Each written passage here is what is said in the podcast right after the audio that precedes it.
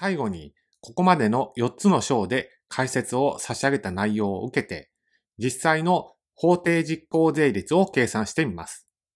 今回例として取り上げたのは、大阪府大阪市にある会社を前提とします。そして、ご存知の通り、法定実効税率の計算式は少し複雑ですので、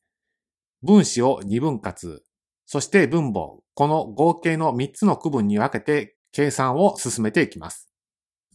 まずは分子のうち左半分についてになります。法人税率は23.2%、そして大阪市の法人市民税は8.2%、同じく府民税は2%です。そして地方法人税率は10.3%となります。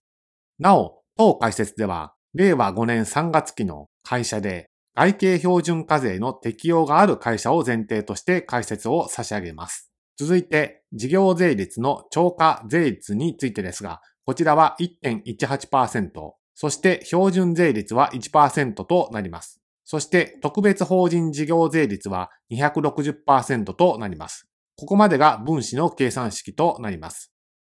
分母もほとんど同じ情報を使って計算します。事業税率の超過税率が1.18%、事業税率の標準税率が1%、